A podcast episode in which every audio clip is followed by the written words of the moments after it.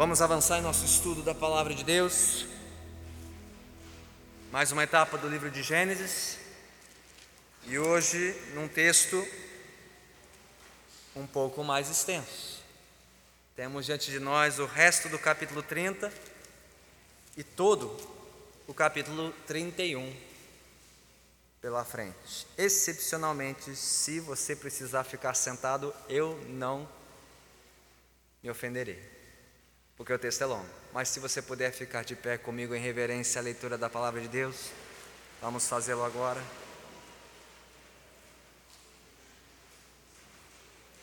Para ouvirmos atentamente o livro de Gênesis, capítulo 30, a partir do versículo 25. E a leitura avançará assim até o final do capítulo 31. Então respire fundo. Se puder de máscara, né? não é pegadinha, é respire fundo mesmo. Né? E vamos ouvir a palavra de Deus. Diz assim a palavra do Senhor em Gênesis 30, a partir do versículo 25. Depois que Raquel deu à luz José, Jacó disse a Labão: Deixe-me voltar para minha terra natal. Dê-me as minhas mulheres, pelas quais o servi, e os meus filhos, e partirei. Você bem sabe quanto trabalhei para você. Mas Labão lhe disse: Se mereço sua consideração, peço-lhe que fique. Por meio de adivinhação, descobri que o Senhor me abençoou por sua causa. E acrescentou: Diga o seu salário, e eu lhe pagarei. Jacó lhe respondeu: Você sabe quanto trabalhei para você, e como seus rebanhos cresceram sob os meus cuidados pouco que você possuía antes da minha chegada aumentou muito, pois o Senhor o abençoou depois que vim para cá. Contudo, quando farei algo em favor da minha própria família? Então Labão perguntou: Que você quer que eu lhe dê? Não me dê coisa alguma, respondeu Jacó. Voltarei a cuidar dos seus rebanhos, se você concordar com o seguinte: Hoje passarei por todos os seus rebanhos e tirarei do meio deles todas as ovelhas salpicadas e pintadas, todos os cordeiros pretos e todas as cabras pintadas e salpicadas. Eles serão o meu salário, e a minha honestidade dará testemunho de mim no futuro, toda vez que você resolver verificar o meu salário. Se estiver em meu poder alguma cabra que não seja salpicada ou pintada, e algum cordeiro que não seja preto, poderá considerá-los roubados. E disse Labão: De acordo, seja como você disse. Naquele mesmo dia, Labão separou todos os bodes que tinham listras ou manchas brancas, todas as cabras que tinham pintas ou manchas brancas, e todos os cordeiros pretos, e os colocou aos cuidados de seus filhos. Afastou-se então de Jacó à distância equivalente a três dias de viagem, e Jacó continuou a apacentar o resto dos rebanhos de Labão. Jacó pegou galhos verdes de estoraque, amendoeira e plátano, e neles fez listras brancas, descascando-os parcialmente e expondo assim a parte branca interna dos galhos. Depois fixou os galhos descascados junto aos bebedouros, na frente dos rebanhos, no lugar onde costumavam beber água. Na época do cio, os rebanhos vinham beber e se acasalavam diante dos galhos, e geravam filhotes listrados, salpicados e pintados. Jacó separava os filhotes do rebanho dos demais e fazia com que esses ficassem junto dos animais listrados e pretos de Labão. Assim foi formando o seu próprio rebanho que separou do de Labão. Toda vez que as fêmeas mais fortes estavam no cio, Jacó colocava os galhos nos bebedouros, em frente dos animais, para que se acasalassem perto dos galhos. Mas se os animais eram fracos, não os colocava ali. Desse modo, os animais fracos ficavam para Labão e os mais fortes para Jacó. Assim, o homem ficou extremamente rico, tornando-se dono de grandes rebanhos e de servos e servas, camelos e jumentos. Jacó, porém, ouviu falar que os filhos de Labão estavam dizendo: Jacó tomou tudo que o nosso pai tinha e juntou toda a sua riqueza à custa do nosso pai e Jacó percebeu que a atitude de Labão para com ele já não era a mesma de antes. E o Senhor disse a Jacó: Volte para a terra de seus pais e de seus parentes, e eu estarei com você. Então Jacó mandou chamar Raquel e Lia para virem ao campo onde estavam seus rebanhos e lhes disse: Vejo que a atitude do seu pai para comigo não é mais a mesma, mas o Deus de meu pai tem estado comigo. Vocês sabem que trabalhei para seu pai com todo o empenho, mas ele tem me feito de tolo, mudando meu salário dez vezes. Contudo, Deus não permitiu que ele me prejudicasse. Se ele dizia: As crias salpicadas serão seu salário, todos os rebanhos geravam filhotes salpicados. E se ele dizia: As que têm listras serão seu salário, todos os rebanhos geravam filhotes com listras. Foi assim que Deus tirou os rebanhos de seu pai e os deu a mim. Na época do acasalamento, tive um sonho em que olhei e vi que os machos que fecundavam o rebanho tinham listras, eram salpicados e malhados. O anjo de Deus me disse no sonho: Jacó. Eu respondi: Eis-me aqui. Então ele disse: Olhe e veja que todos os machos que fecundam o rebanho têm listras, são salpicados e malhados, porque tenho visto tudo o que Labão lhe fez. Sou o Deus de Betel, onde você ungiu uma coluna e me fez um voto. Saia agora desta terra e volte para a sua terra natal. Raquel e Lia disseram a Jacó: Temos ainda parte na herança dos bens de nosso pai? Não nos trata ele como estrangeiras? Não apenas nos vendeu, como também gastou tudo que foi pago por nós? Toda a riqueza que Deus tirou de nosso pai é nossa e de nossos filhos. Portanto, faça tudo quanto Deus lhe ordenou. Então Jacó ajudou seus filhos e suas mulheres a montar nos camelos e conduziu todo o seu rebanho, junto com todos os bens que havia acumulado em Padanã, para ir à terra de Canaã, à casa de seu pai Isaque. Enquanto Labão tinha saído para tosquear suas ovelhas, Raquel roubou de seu pai os ídolos do clã. Foi assim que Jacó enganou a Labão, o arameu, fugindo sem lhe dizer nada. Ele fugiu com tudo que tinha e, atravessando o Eufrates, foi para os montes de Gileade. Três dias depois, Labão foi informado de que Jacó tinha fugido. Tomando consigo os homens de sua família, perseguiu Jacó por sete dias e o alcançou nos montes de Gileade. Então, de noite, Deus veio em sonho a Labão, o arameu, e o advertiu: Cuidado, não diga nada a Jacó, não lhe faça promessas nem ameaças. Labão alcançou Jacó, que estava acampado nos montes de Gileade. Então Labão e os homens se acamparam ali também. Ele perguntou a Jacó: Que foi que você fez? Não só me enganou, como também raptou minhas filhas, como se fossem prisioneiras de guerra.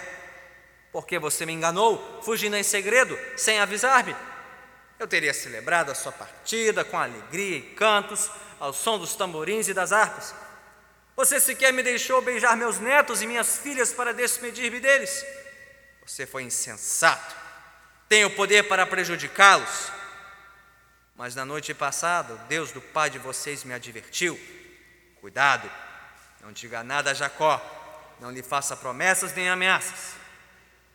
Ora, se você partiu, porque tinha saudade da casa de seu pai, porque roubou meus deuses?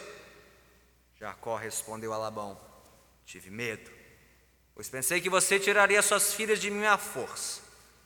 Quanto aos seus deuses, quem for encontrado com eles não ficará vivo. Na presença dos nossos parentes, Veja você mesmo se está aqui comigo qualquer coisa que lhe pertença, e se estiver, leve-a de volta. Ora, Jacó não sabia que Raquel os havia roubado. Então Labão entrou na tenda de Jacó e nas tendas de Lia e de suas duas servas, mas nada encontrou. Depois de sair da tenda de Lia, entrou na tenda de Raquel. Raquel tinha colocado os ídolos dentro da cela do seu camelo e estava sentada em cima. Labão vasculhou toda a tenda, mas nada encontrou. Raquel disse ao pai: Não se irrite, meu senhor, por não poder me levantar em sua presença, pois estou com um fluxo das mulheres. Ele procurou os ídolos, mas não os encontrou. Jacó ficou irado e queixou-se a Labão: Qual foi meu crime? Que pecado cometi para que você me persiga furiosamente? Você já vasculhou tudo que me pertence? Encontrou algo que lhe pertença? Então coloque tudo aqui na frente dos meus parentes e dos seus e que eles julguem entre nós dois. Vinte anos estive com você. Suas ovelhas e cabras nunca abortaram e jamais comi um só carneiro do seu rebanho. Eu nunca levava você os animais despedaçados por feras. Eu mesmo assumi o prejuízo. E você pedia contas de todo animal roubado de dia ou de noite.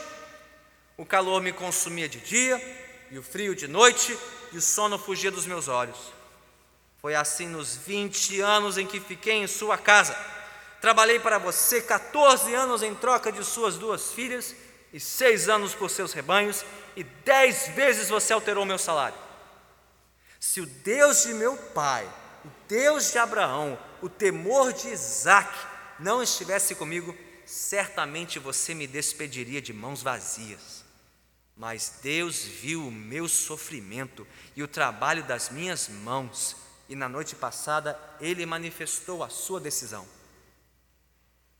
Labão respondeu a Jacó: As mulheres são minhas filhas, os filhos são meus, os rebanhos são meus, tudo que você vê é meu. Que posso fazer por essas minhas filhas ou pelos filhos que delas nasceram? Façamos agora eu e você um acordo que sirva de testemunho entre nós dois. Então Jacó tomou uma pedra e a colocou em pé como coluna e disse aos seus parentes: Juntem algumas pedras. Eles apanharam pedras e as amontoaram. Depois, depois comeram ali ao lado do monte de pedras. Labão o chamou Jegar Saaduta e Jacó o chamou Galeed. Labão disse: Este monte de pedras é uma testemunha entre mim e você no dia de hoje. Por isso foi chamado Galeed. Foi também chamado Mispá, porque ele declarou, declarou que o Senhor nos vigie, a mim e a você, quando estivermos separados um do outro. Se você maltratar minhas filhas ou menosprezá-las, tomando outras mulheres além delas, ainda que ninguém saiba, lembre-se de que Deus é testemunha entre mim e você. Disse ainda Labão a Jacó: Aqui estão este monte de pedras e esta coluna que coloquei entre mim e você. São testemunhas de que não passarei para o lado de lá para prejudicá-lo, nem você passará para o lado de cá para prejudicar-me. Que Deus de Abraão, o Deus de Naor, o Deus do pai deles, julgue entre nós. Então Jacó fez um juramento em nome do temor de seu pai Isaac. Ofereceu um sacrifício no monte e chamou os parentes que lá estavam para uma refeição. Depois de comerem, passaram a noite ali. Na manhã seguinte, Labão beijou seus netos e suas filhas e os abençoou e depois voltou para a sua terra. Louvado seja Deus pela sua santa palavra. Oremos.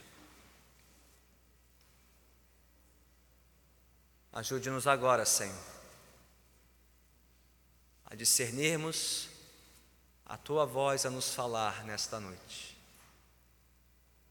Ajude-me, Senhor, a não ser um impedimento, mas tão somente um instrumento fiel em tuas mãos para comunicar tua palavra ao teu povo.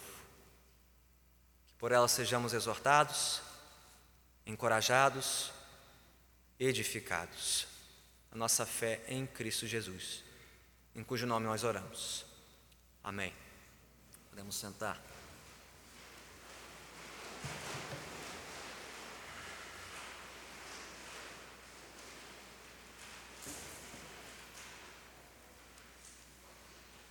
Poucas experiências nesta vida são mais difíceis do que uma despedida. Seja a despedida de um local, ou de um grupo de trabalho, de uma vizinhança, de um bairro, de uma cidade, ou até mesmo de uma igreja local, onde deixamos amigos e pessoas queridas, de quem sentimos muita falta. Seja despedida de uma profissão promissora, ou de uma carreira bem-sucedida, para seguir para um novo rumo um novo negócio, uma nova missão de vida. Seja despedida de entes amados e queridos, partidos, ou de relacionamentos abusivos e corrompidos pelo pecado, cujas memórias carregamos por muitos e muitos anos. Cada despedida é um misto de emoções, das mais conflitantes. Como bem resumiu William Shakespeare, toda despedida é dor. Tão doce, todavia, que eu te diria boa noite até que amanhecesse o dia. Assim são as nossas despedidas, às vezes simultaneamente dolorosas e doces.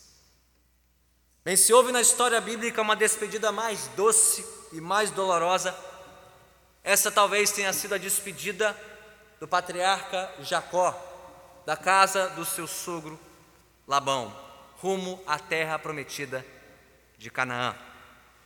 E hoje, ao refletirmos sobre este extenso relato, esta longa narrativa que descreve como foi a despedida dolorosa e doce de Jacó, veremos especificamente como Deus cuidou deste homem, como Deus cuidou de Jacó, tanto na sua prosperidade, na terra de Labão, veremos isso na última parte do capítulo 30, versículos 25 a 43, como também na preservação da sua família, vemos isso no capítulo 31, versículos 1 a 21, como também na proteção do seu lar rumo a Canaã, o restante do capítulo 31. Prosperidade, preservação, proteção. Todas essas provas do cuidado de Deus com Jacó na sua despedida da terra e da casa do seu sogro Labão. Então, crianças, vocês já podem dividir a sua folha em três partes. Para cada uma delas, vocês vão escrever uma lição e fazer um desenho. Na primeira parte, vocês podem escrever Deus cuidou da prosperidade de Jacó. Deus cuidou da prosperidade de Jacó. E vocês vão desenhar, é claro que esses rebanhos de ovelhas, cabras salpicadas e pintadas podem encher esta parte da folha todinha para representar as muitas crias que Deus deu aos rebanhos pertencentes a Jacó, símbolo da sua prosperidade na casa de Labão. Deus cuidou da prosperidade de Jacó. Bem, após termos lido Gênesis 29 e 30 na semana passada, após termos visto como Deus aumentou a família de Jacó de 5 para 17 membros: um pai, duas mães, duas servas e 12 filhos, 11 meninos e uma menina. Não havia nada mais natural e mais esperado do que o desejo de Jacó de partir da casa do seu sogro de volta para sua terra. Já não é fácil morar com sogros, imagine com duas esposas, mais duas servas, mais doze crianças. Né? Os conflitos são inevitáveis. Chega! 14 anos trabalhando com o sogro, estava na hora de Jacó arrumar de volta para casa, ter o seu próprio canto, seu sossego. Ele e a sua família. É assim que abre a nossa leitura em Gênesis 30, versículos 25 e 26. Porém, Labão, como já o conhecemos, passamos a conhecê-lo como o ganancioso sogro de Jacó, sempre ganancioso Labão, não poderia imaginar uma partida dessas, porque, como ele mesmo reconheceu nos versículos 27 e 28, Deus o havia abençoado Deus o havia feito prosperar em muito desde a chegada de Jacó, seu genro. Era inquestionável como Deus havia abençoado Labão por meio de Jacó. Então, percebendo a dificuldade que seria partir da casa do seu sogro, mas também percebendo uma oportunidade para finalmente juntar o seu próprio patrimônio Jacó, o gênio de Jacó, entrou em ação e ele fez uma proposta irrecusável para o seu sogro.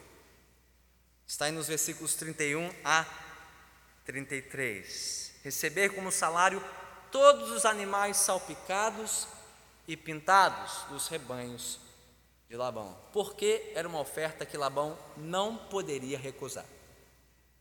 Porque no antigo Oriente Próximo era a prática comum remunerar pastores, os cuidadores dos rebanhos, com uma porcentagem entre 10 e 20% dos rebanhos para o pastor. Você cuidou bem das minhas ovelhas, então de cada 10, os, mais, os patrões mais generosos davam duas crias, os mais mesquinhos, uma só.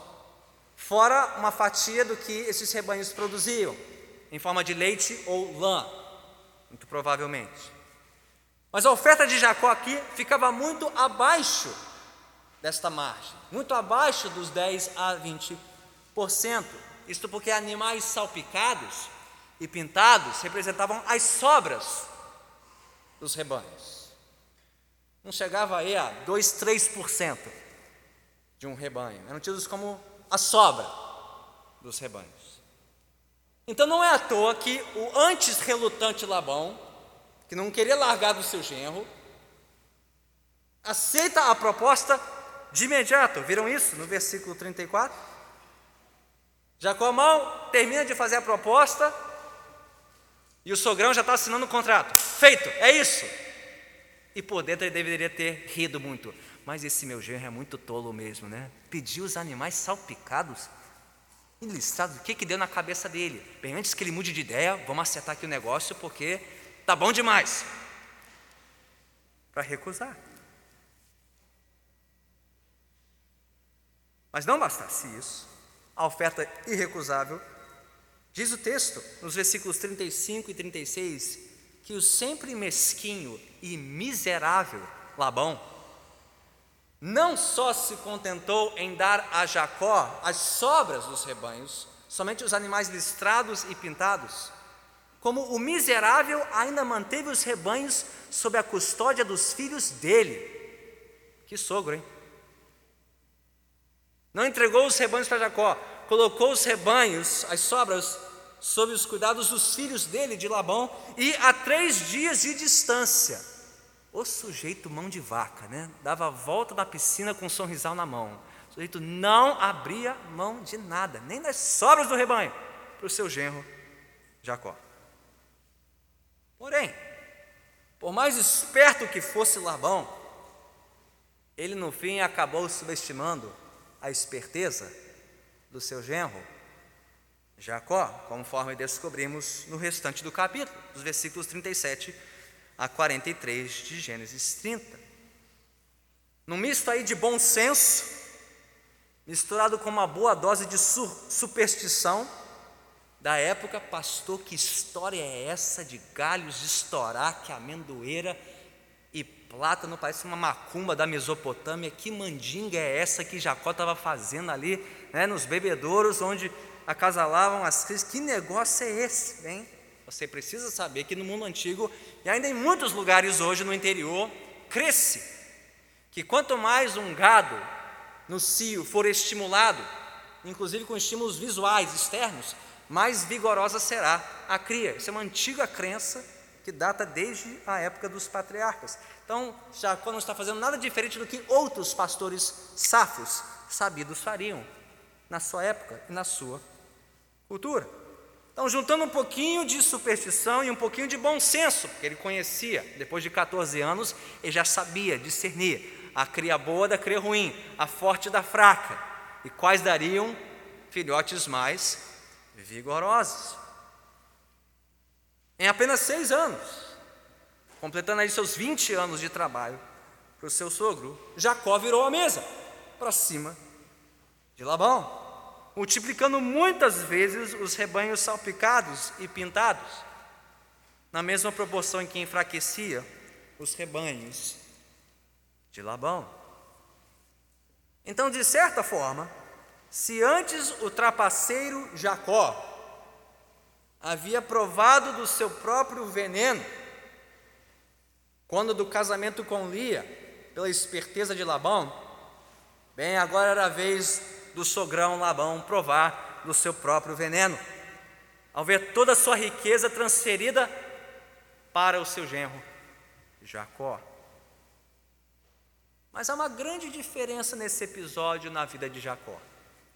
Conforme a própria confissão dele no capítulo seguinte, capítulo 31, versículos 10 a 13. E faz toda a diferença aqui na história. Você lê o finalzinho do capítulo 30, à luz da revelação de Jacó para suas esposas, no capítulo 31, versículos 10 a 13. De onde veio a inspiração do homem para essa estratégia? Não veio dele, segundo a confissão de Jacó, veio do Senhor. Versículo 10 de Gênesis 31. Na época do acasalamento, tive um sonho em que olhei e vi que os machos que fecundavam o rebanho tinham listras, eram salpicados e malhados. O anjo de Deus me disse no sonho, Jacó, eu respondi, eis-me aqui. Então ele disse: Olhe e veja, que todos os machos que fecundam o rebanho têm listras, são salpicados e malhados, porque tenho visto tudo o que Labão lhe fez. Sou Deus de Betel, onde você ungiu uma coluna e me fez um voto. Saia agora desta terra e volte para a sua terra. Natal. Por mais que Jacó fosse um pastor perito, ele nunca poderia imaginar o quê? Sério, Deus? Favorecer a sobra, os listrados, os manchados? É assim que o Senhor vai me abençoar? Foi o Senhor quem lhe mostrou o caminho. Foi o Senhor que lhe deu a estratégia. Não foi Jacó que prevaleceu sobre o seu sogro por causa da sua esperteza.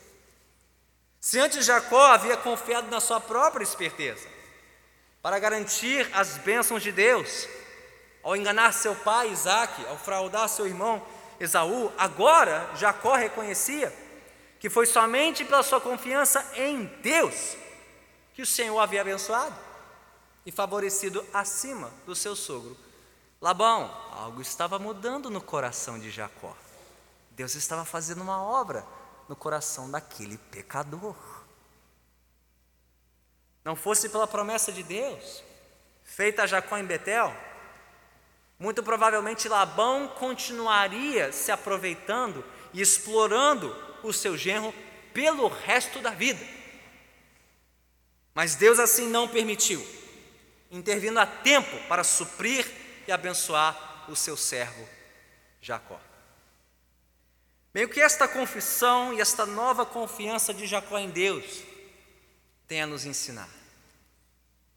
Irmãos e irmãs, se você já viveu tempo suficiente neste mundo, especialmente tempo su suficiente neste canto do mundo chamado Brasil, então você sabe que tem sempre alguém mais esperto do que você. Você já aprendeu essa lição? Tem sempre alguém mais esperto na praça do que você e eu. Que o esperto Jacó o diga a respeito do seu sogro esperto, Labão. Mas em vez de tentar responder esperteza com esperteza e engano com engano, irmãos e irmãs, basta nós aprendermos a viver pela confiança simples em Deus. Afinal, ninguém é mais esperto que Deus, que o diga o esperto Labão. Porque de Deus ninguém se aproveita. Pouco a pouco Deus estava ensinando a Jacó que ele não precisava confiar e depender dos seus próprios truques, das suas próprias tramas para se sustentar. Bastava Jacó confiar nas promessas gloriosas de Deus e viver com base nesta confiança que o Senhor cuidaria do resto. Gente, que os espertos vivam pela sua esperteza, que os filhos de Deus vivam pela confiança no Senhor, esperando nele, descansando nele, obedecendo e deixando que ele cuide do resto. Por mais que no curto prazo como Jacó, soframos reveses e perdas. Mas como a próxima cena dessa história nos mostrará, nem sempre é fácil viver por esta confiança simples no Senhor. A julgar pela mudança de atitude de Labão e dos seus filhos para com Jacó no início de Gênesis 31. Com crianças seguindo para a segunda parte do seu desenho, sua folhinha, vocês vão escrever a próxima lição, e é esta: Deus cuidou da preservação do lar de Jacó. Palavra difícil, se precisar da ajuda do vovô, vovó, tio, tia, mãe, papai. Deus cuidou da preservação do lar de Jacó. Vocês vão desenhar uma família unida, uma família de mãos dadas e unidas, mostrando a preservação do lar de Jacó. Bem como Jacó logo descobriu, nos versículos 1 e 2 de Gênesis 31, pior do que ser enganado por um sogro ganancioso era ser odiado por um sogro cobiçoso. E não só por ele, por todos os cunhados também, os filhos de Labão, conforme diz o versículo 1 e 2. Jacó, porém, ouviu falar que os filhos de Labão estavam dizendo: Jacó tomou tudo que nosso pai tinha e juntou toda a sua riqueza à custa do nosso pai. E Jacó percebeu que a atitude de Labão para com ele já não era a mesma de antes. Mas quando a sobrevivência de Jacó na Mesopotâmia estava mais ameaçada, e sua partida parecia mais distante do que nunca, Deus entrou em cena de novo. Versículo 3: E o Senhor disse a Jacó: Volte para a terra de seus pais e de seus parentes, e eu estarei com você. Se você recorda bem, Deus não tinha falado assim com Jacó desde o momento em que ele estava de partida de Canaã. Fazia quase 20 anos que Jacó tinha tido aquele encontro com Deus na terra do seu pai Isaac. 20 anos sem ouvir a voz explícita e clara de Deus. 20 anos sem um encontro como esse. E no momento mais agudo, mais difícil, mais ameaçador, Deus entrou em cena de novo. Mais um gesto de confiança no Senhor, como Jacó respondeu, a partir do versículo 4. Ele juntou suas esposas e note bem o que ele fez. Ele mandou chamar Raquel e Lia para virem ao campo onde estavam os seus rebanhos, longe do sogro, longe dos cunhados, para ninguém ouvir o que ele tinha para falar para suas duas mulheres longe dos olhares do sogro e dos cunhados, para deliberar sobre os rumos da sua casa. E note-se comigo dos versículos 4 a 13, como a fala de Jacó está encharcada de referências a Deus. Por cinco vezes, Jacó menciona a Deus pelo nome. Versículo 5, 7, 9, 11 e 13. Cinco vezes Jacó refere-se a Deus. Reconhecendo diante de suas esposas, Lia e Raquel, como Deus havia trabalhado soberanamente e milagrosamente em suas vidas. Nos versículos 4 a 5, vemos que se a atitude de Labão havia mudado para com Jacó, Deus não havia mudado de postura com respeito às suas promessas, permanecendo junto do patriarca em todo tempo. Notaram isso? Final da fala de Jacó no versículo 5. Vejo que a atitude do seu pai para comigo não é mais a mesma, mas o Deus de meu pai tem estado comigo. Versículo 6 a 9. Por mais que Labão tentasse prejudicá-lo, Deus havia protegido Jacó, a ponto de transferir a riqueza do seu sogro para o seu genro. De novo, aí, versículo 9: Foi assim que Deus tirou os rebanhos do seu pai e os deu Amém? E tudo isso, versículos 10 a 13, como o próprio Jacó admitiu, não pela sua própria esperteza, não pela sagacidade, pelo gênio de Jacó, mas pela intervenção graciosa e soberana de Deus em sua vida. Então, ao refrão de Jacó, Raquel e Lia acrescentaram o seu próprio coro, nos versículos 14 a 16, reconhecendo elas também que foi Deus quem os preservou. Foi o Senhor quem guardou a sua casa. Notaram isso? Acrescentando mais duas citações a Deus, completando sete. Sete referências a Deus.